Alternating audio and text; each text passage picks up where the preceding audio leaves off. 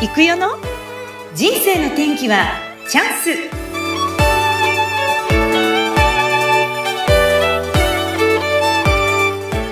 お父様の意思を継いだのと自分自身でも白衣を着てお菓子作りをやりたい。特にこれからの時代は洋菓子だということで東京の洋菓子店での修行を終えて戻ってきた平松さん。ショートケーキは当時大人気。売り切れ直前で争奪戦も起きたほどでした。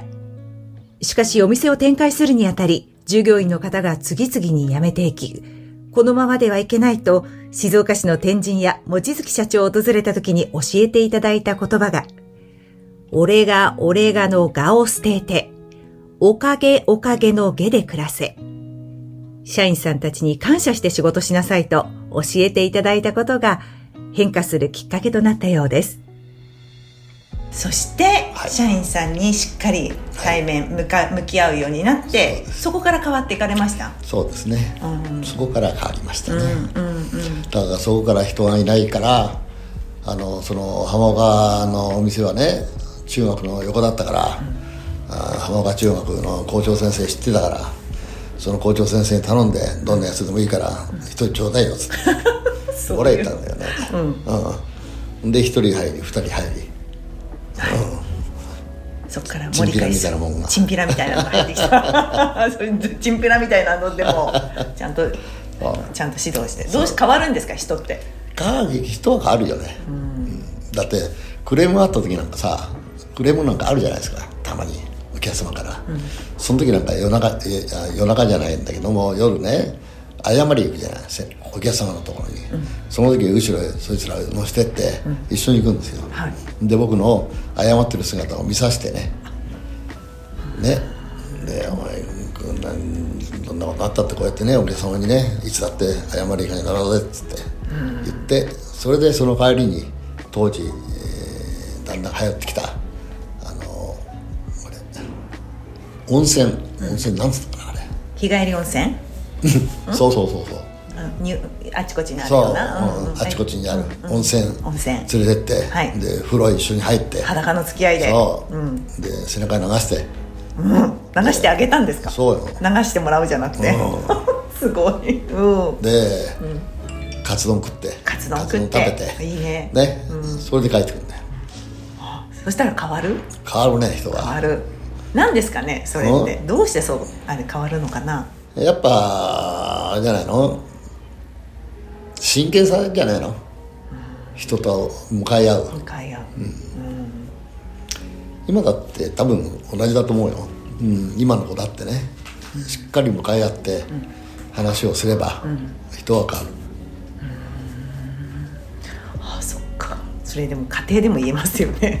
自分の子供に対しても同じですよねきっとね。でもその変わるっていうね、はい。根底はやっぱしまあキザな表現かもしれないけど、はい。愛がないと変わらないわね、その子のためにやっぱし一生懸命だっていうことをねあの伝えていけるようなやっぱし心こちらがそういう気持ちにならないと変わらないと思うよ、ただあのやってることを直すっていうことでは人は変わらない。なるほど。お前がこうなってもらいたいっていうね気持ちと、うん、まず16歳だからねその当時。でその子たちは、だからそれがやっぱもう少し年齢が高い年齢の方だったらやり方は違うかもしれないけどね、うんそんな大学生なんて入らなかったからねうちはね、でもまあそうやってこう自分ご自身が平松さんご自身がその向き合う姿勢を変えたことによってみんなが変わってきたら、ずっとまた業績も伸び始めっていうふうにどんどん良くなっていかれた感じですか、そうそうですね。うん。そしてその後はどんなふうになっていくんですか？例えばこの従業員の方はずっとその後右右肩上がりですか？まあまあ順調に来たね、でも順調に来たっつってもいろんなことはもちろんあるんだけどね、うん私はあの平松さんとお会いさせていただいたのがあの実は倫理法人会という場なんですけども、そこでもやっぱりあの平松さんがいつもこういろいろなんかこういらっしゃるだけでこうなんていうかなプラスのオーラっていうか 笑顔だからいつもすごくあの腰が低いなと思っててなんでこんなにこういつもみんなをこう受け入れるようなであと掛川のその倫理法人会で私もいらしあのお邪魔させてもらった時にもう朝早いじゃないですか。しかもめっちゃ寒い時でも駐車場係やってらっしゃるじゃないですか、うん、あれはどうしてなんですか？あれはね駐車場代わりにはさ、やっぱあー僕が書きまあ僕だけじゃなくてね僕が言い出しっぺなんだけどもそれで柿川の倫理法人会をあ作らせてもらったもんだからやっぱ当然やるべきだなと思うよね僕ね。寒い時。みんながねあのやるまあやりたくないわけじゃないんだ。ろうけどもやっぱしお客様がこう来てくれるじゃないですか。会員さんにしてもモーニングの時にね。でその時にやっぱ僕が一番前にいた方が、自分としても、安心安心するよね僕はね、本当はね一番こうお偉い方だから中にいてあったかいところにいてもいいんじゃないかなって思ったりさ一番寒いとこで朝こうやってなんかこう振ってこちらどうぞとかってやってらっしゃるのってすごいすごい人だなと思ったんです、だって僕が中にいたってさやることないんだから。うん、いやー、ね。なかなか。僕はねやっぱしね、自分の役目が終われば次の人を早くね、なってもらいたいっていう思いがあるから、はい。次の人がやっぱり中心となってやってもらえばいいなと思うんだよね、で自分はもう外に出て、駐車場係やればその方が人は育つんじゃない？あそういう観点で倫理の方も関わってらっとしゃる、思いますよ。その方がね、僕にいればさ、次の人はやりづらいじゃない。会社だって同じでしょ、うん、だからタコマンだってね。僕がいつもの会社の中にいたら、新しい社長はやりづらいと思うんだよね、うん。だから何のためにじゃああ社長を辞めて会長になったかっていややっぱり次の人間がしっかり次の世代を育ててもらって、お客様に喜んでもらうっていうそういう体制を早く作った方がいいと思うから、僕はできるだけ会社にはうん来ないようにしてね。そうなんですね今。今新しい社長さんになって、はいそれはやっぱりその次のプロパーの方にもうお任せしたいっていうふうにおっしゃいましたけど、うん。今現状どうなんですか？いい感じで進んでるんですか？まああのー報告があるからね、だからいろいろな形で報告があったりまた必要な時はいいよ僕を誰こういうあの方が来るから来てくださいとか、でそれはコミュニケーション取ってるから、あ心配がないよね。安心してお任せして。でもこうやってねお店舗数もどんどん増えていますし、今日はちょうど私お邪魔してるのが、はい。まあ11月なんですけど先月ちょうど70周年を迎えたということで、はいおかげさまで。ちょうど店舗前で今お祭りというかね、ええ創業祭みたいなことをやってて、はい。ええすごい人がたくさん、そうですね。この街ですごく愛されてるんだなっていうのをお客さんのこの入り具合を見て感じました、ええありがとうございます。まあそのこの元はお菓子フェアっていうのがやっててますねで一番最初のお菓子フェアっていうのが平成元年にやったんですよ。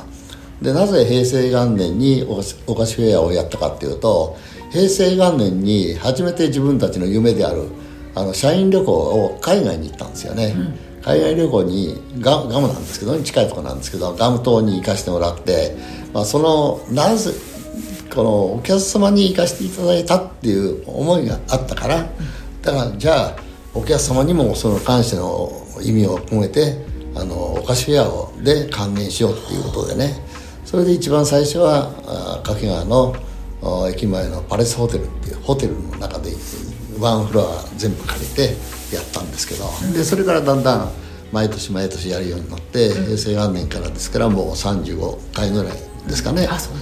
ずっと続いているんですけどもね、うん、でもうある時からホテルではなくて工場を全部開放して工場で作りながらのお菓子をお客様に提供する、で今日今回は初めてあの店の店頭でそのお菓子フェアをねやってるんですけどね、まあそんな感じでしょうね。そうですね、い、やもうすごい、うん、だからこのやり方も僕は全然知らなかったんですよ。社長様方にお任せしてますからね。僕に来たら「何今日お菓子フェアなの?」うん「今日はおお菓子フェアなんです」そのぐらい知らないっていうそうもうお任せしちゃってるからね。なんかこう人を育てる上での一番大切なことって何ですか、やっぱり任せることじゃないですか、ね、任せること、ええ。いつまでも上にいないでどんどん下に任せちゃう。つい頑張って自分がやらなきゃとかって思う人もいると思うんですけど、そうじゃないんですね。疲れるねそれじゃね。下の人たちも。周りに両方とも疲れるよね。疲れちゃうからね、だってねずっと続いていくっていうことは人間なんていうのはそんなね、100歳200歳ビジネスの最前線でできるわけじゃないんだからやっぱり人を育ててこそ次にその継続ができるじゃないですか、ビジネスが。だから人をやっぱり育てていってお願いしてえやってもらう、ただ理念だけはやっぱしねしっかりとしたお客様の喜ぶと社員さんの幸せを考えた理念にしていかないといけないなって思いますけどもね。ねで普段やってらっしゃるその まあ講話でいらした時のお話ですやっぱりすごく印象に残ってる、うん。あの従業員の方を本当に大切にされてるなと思ったのが、ありがとうカードっていうのをすごい書いてらっしゃるじゃないですか、そうですね、あれはやっぱりその大切にしたいって思いを形に表すということなんですか？やっぱしね人間っていうのはねあの本来はそういうそういうものだと思うんだけど同じ職場の中にいるとどうしてもね、人のあらが見えたりとかっていうこともたまにはあると思うんですよ。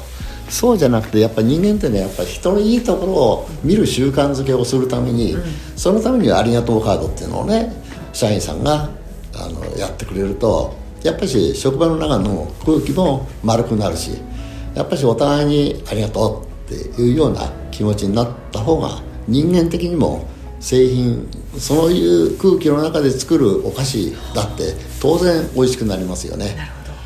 あれはあの三角の空気だったり四角の空気だったり×の空気だったり、そういう中じゃなくて、まん、丸い空気の中でお菓子を作るっていうのがやっぱり一番美味しいくあのお菓子ができると思うんですよ。そうだからだからありがとうってないるほど、うねそこなんですねお菓子に全部反映されちゃうから。だからそれを率先して従業員の方にもお誕生日おめでとうカードを送ったりとかも家族の方にも出していらっしゃるじゃない。ですかそれもすごく驚きました。だから平松さんのお誕生日には逆に社員の皆さんから「会長どうもありがとうございました」っていうカードが届いたよって見せてくださいましたけどす。ごいですよねやっぱり。ね。それって愛されてる。だから毎年毎年全員がさあのお誕生日僕もね、まあ、9月3日にもらえるもんだから、まあその時は死んでもいいなと思うけどね。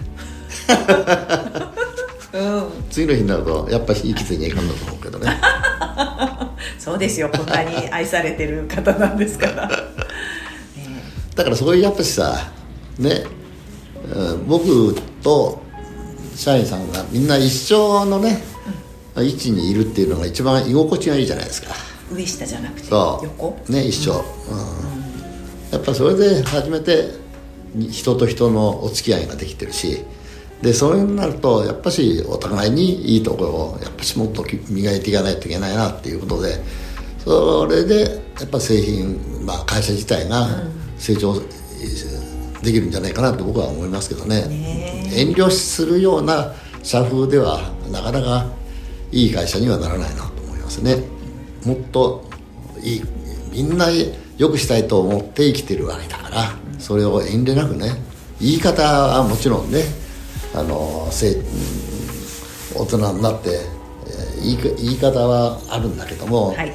やっぱし相手の方に理解されるような言い方をしてみんながもっとこうすればよくなるんじゃないですかって提案できるようなねそういう社風を作っていかないとやっぱり会社っていうのは面白い会社にならないと思うね、それをまず自分で体現して、まあ、本当昔からすごい方だなって多分若い頃のさっきのあの背中を見せるって話ですけどやってこられて実践してるからみんなついてきてこんなに大きくなってる、反映されてるんだろうなっていうことを今日なんかお話聞いて思いました。でもその元になるのが実は平松さんの日頃のその親御さんに感謝する気持ちだったり、ご先祖様を大切にする気持ちも習慣として持ってらっしゃるじゃないですか。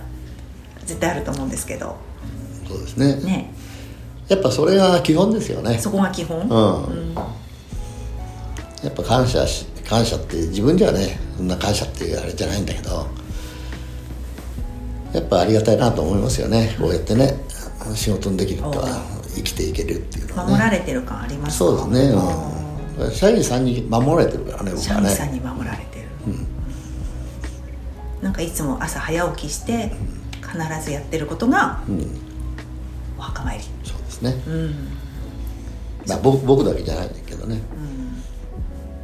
この人もやってるけど。あみんな素晴らしい。近くにお墓があるっていいですね。でもやっぱりいやいいんだよ。遠くにあったって富山にあったって、はい。富山の方を向いて向いてやればいい。手を合わせる。ればいいみたいよ。そうですか。うん。テロだけは。富山。そうだねわかりました。いやもう本当にもっと聞きたいんですけどもちょっとこの後の 平間さんのお時間もございますので また第2弾でぜひはい。よろしくお願いいたします、山さんさん最後にあの今後の夢というかこうどういうことをやっていきたいということだけ聞かせてもらっていいですか？まあ沖縄行き？沖縄行きます。沖縄？はい、うん。沖縄行って沖縄でまあ好きなことやりたいなと思って。あ夢はおえ沖縄に住みたいの？そうです。そうなんだ、へえ沖縄行ってのんびり？んどういうあれですか、ん？のんびりはしたい。まあもちろんねのんびりもしたいんだけどもちょっと生活生活環境を変えたいなと思うね。静岡とはね。うん。で沖縄行けばこの静岡にいたり掛川にいたりするとやっぱしタコマンのね、えー社長とか会長っていうふうに見られるしやっぱそれなりの責任自覚と責任を持っていろんなことをやっていかないといけないわけでしょ。でも沖縄行ってもう一回ねゼロからスタートした方が面白いかなと思うね。生き方としてね。おお、うん。そうなんですね、そのことってみんなご存知ですか？秘密？初めて 言っちゃったけど。みんなびっくりするんじゃない、まあ言ってることは言ってるよ。見てる。うん、だってそうしていかないとさ今の公的な仕事があの迷惑かけちゃうもんでね。だから全てもう来年の3月には自分の周りの公的な仕事は全部そこで卒業させてもらって。そうなんですね、はい。そうなんですね。それが楽しみですちょっと寂しいな。